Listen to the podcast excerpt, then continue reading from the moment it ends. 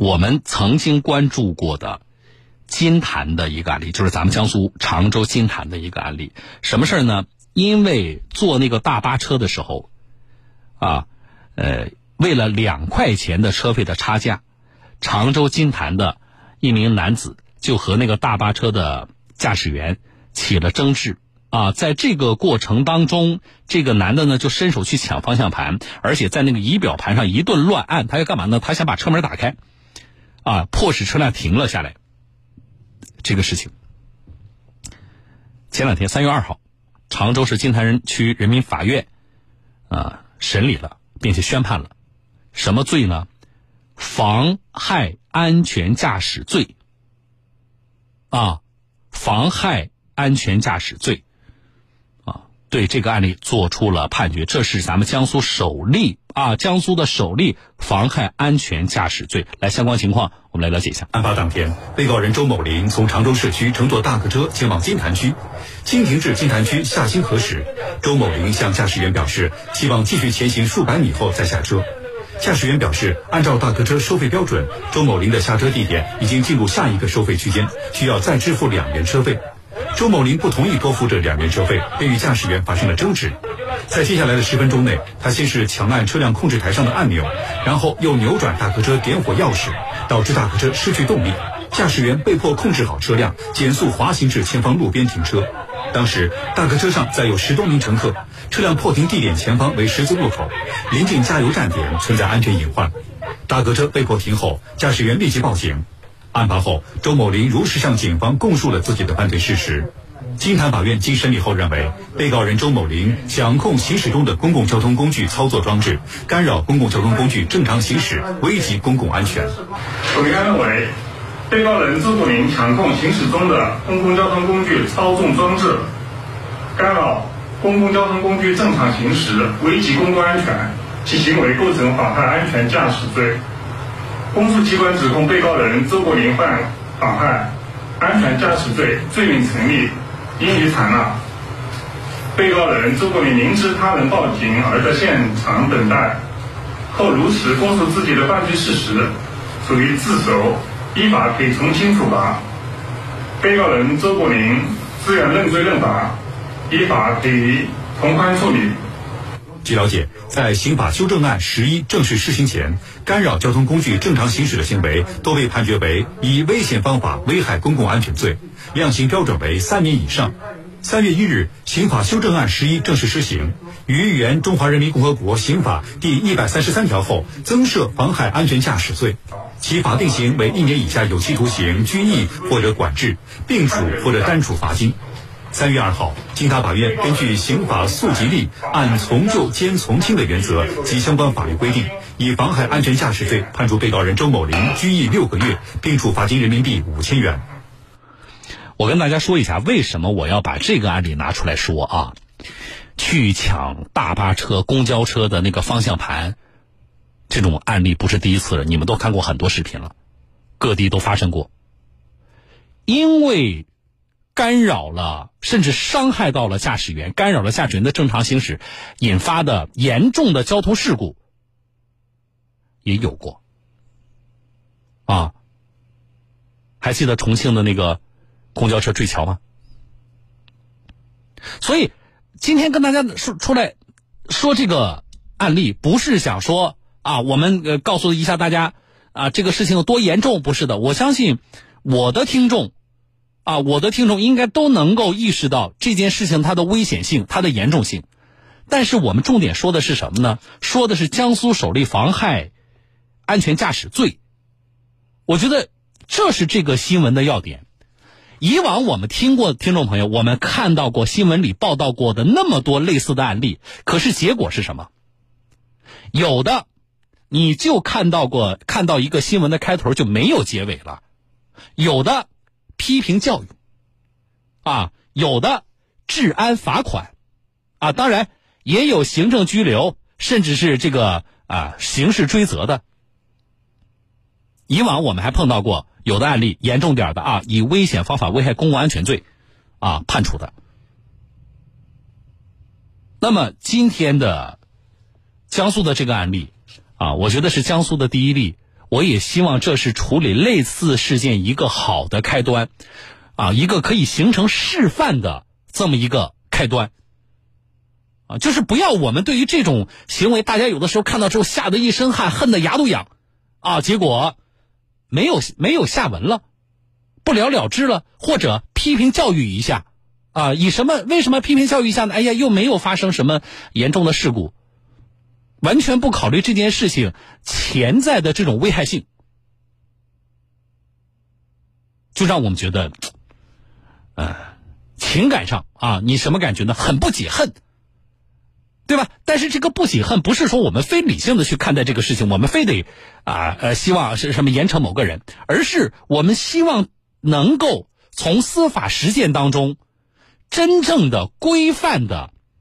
向全社会传递一个信号，就是这种事儿你只要敢干，你将面临什么样严重的后果，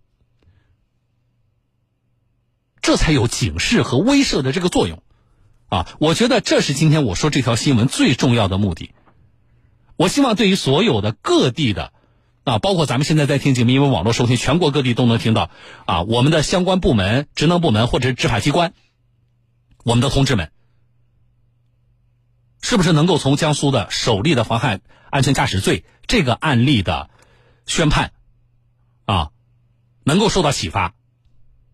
同时也给所有在听节目的听众朋友，啊，敲个警钟吧。啊，你要知道这件事情，哪怕它没有造成严重的交通事故，啊，你这个行为本身也是非常恶劣，并且后果是很严重的。好的，这是一个事儿啊。另外一个事儿，来，我们所有的那个咱们收音机前的车友注意了啊。南京市消协呢发了一个二零二零年的南京市汽车消费投诉分析报告，我觉得这个呢有一定的代表性吧。像南京这种啊汽车保有量比较多的城市，它的这个分析报告其实呢也值得我们其他的城市去参照一下。就是南京市消协接到的汽车类的投诉里边，哪个品牌被投诉的最多呀？啊，国进口的车是什么样？国产的车是什么样？合资的车是什么样？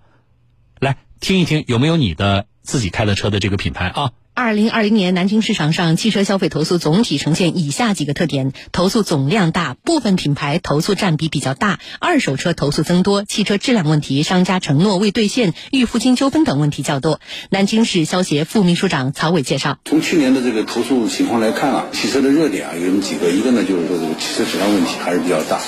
占了百分之二十几的量。那么再一个呢，就是汽车里面的这个销售合同啊问题比较多。那么再一个呢，在购车的时候啊，让消费者搭售一些保险，搭售一些其他的金融的服务，事先并没有告知消费者，那么最后导致消费者和经营者产生的矛盾。此外，二手车投诉共有六百零三件，车质保、毛豆、瓜子等网络二手平台投诉较多。南京本地的天成、大工等二手车市场中，商户投诉也较为集中。线上平台途虎养车、天猫、苏宁易购等线上平台投诉较多。南京市消协汽车专委会副主任秦有月介绍，消费者对于汽车产品质量问题较多，投诉大部分反映在汽车零部件上，比如发动机、变速箱等主要部件屡现故障。发动机、变速箱，这个是过去一直存在的一个长期存在问题，因为汽车不停的在更新迭代嘛，然后很多的变速箱也用一些新款的，有些是设计上面的问题，还有一部分呢就是纯粹就是厂家的技术力量的问题，就是装配过程中间造成一些小毛病，比如说漏油啊，比如说异响啊，这些问题会比较多一些。在投诉品牌方面。进口合资品牌投诉较多，宝马投诉排名第一，共有二百三十五宗；奥迪二百一十二宗，别克一百八十四宗，奔驰一百七十一宗，雪佛兰七十八宗。这五个品牌排名投诉量前五位。与二零一九年相比，豪华品牌投诉量的上升幅度明显，宝马、奥迪、奔驰投诉量远超其他品牌。在国产自主品牌当中，吉利、荣威、比亚迪等投诉较多。综合统计数据显示。德系车，奔驰、宝马、奥迪、大众等投诉占百分之二十六；美系车，通用、别克、雪佛兰、福特等投诉占百分之十八；国产车，吉利、五菱、长安、荣威等占百分之二十四；日系，丰田、本田、日产等占百分之十六。记者还了解到，自二零一二年起，南京市汽车消费维权专委会将每月对本地区的汽车消费投诉数据进行统计分析，并通过相关媒体进行公开发布，为广大消费者买车用车提供参考。嗯，呃，这里边反复提到德系车的投诉的占比是最高的，然后呢是国产车第二啊，德系车是百分之二十六，国产车是百分之二十四，然后美系是百分之十八，日系是百分之十六。但这里有个问题是什么呢？你比如说啊，宝马是投诉量排第一，对吧？奥迪排第二，别克第三，奔驰第四啊。然后呢，那个宝马跟奥迪之间呢，其实就没少，宝马是二百三十五宗投诉，奥迪是二百一十二宗投诉。那这个跟汽车保有量。的关系，我其实从这个报道里呢，呃，我没有听到，而且我还看到了一个文字版的那个报告里边，我其实也没有看到啊。我更希望看到的是什么呢？就是说，嗯，这个某一个品牌或某款车啊，它的投诉量高，是不是在一定程度上也跟它的市场的保有量大，就基数比较大，是有关系的啊？那么这个关系是什么样的呢？它的事故率或者叫故障率啊啊，不是事故率是故障率啊，它的故障率啊，或者说被投诉的这个比率占到本地的那个啊该品牌或该车型的啊保有量的比例是多少啊？否则你比如说这里边有的车，呃，现在在街上都不太容易看到了啊。那么像这种情况，这种车的话，它保有量少，它肯定投诉量就少啊，啊，所以我觉得还不能够单纯的看就是这个啊目这个绝对的目前的我们接到的投诉的这个数字，然后我们就是认为哪个品牌是不是一定问题更大啊？这是我想想说的第一点啊，还是要兼顾到它的这个保有量的，这是第一点。第二点。这里边有一些发布的啊，你比如说搭售保险啊，强制向消费者搭售保险、搭售一些金融服务等这些问题啊，不是今年才有，对吧？啊，而且这个报告发布以后也仍然会有的，我们只是期待着哪一天会没有呢？好了，我是小东，来进广告，稍后回来啊。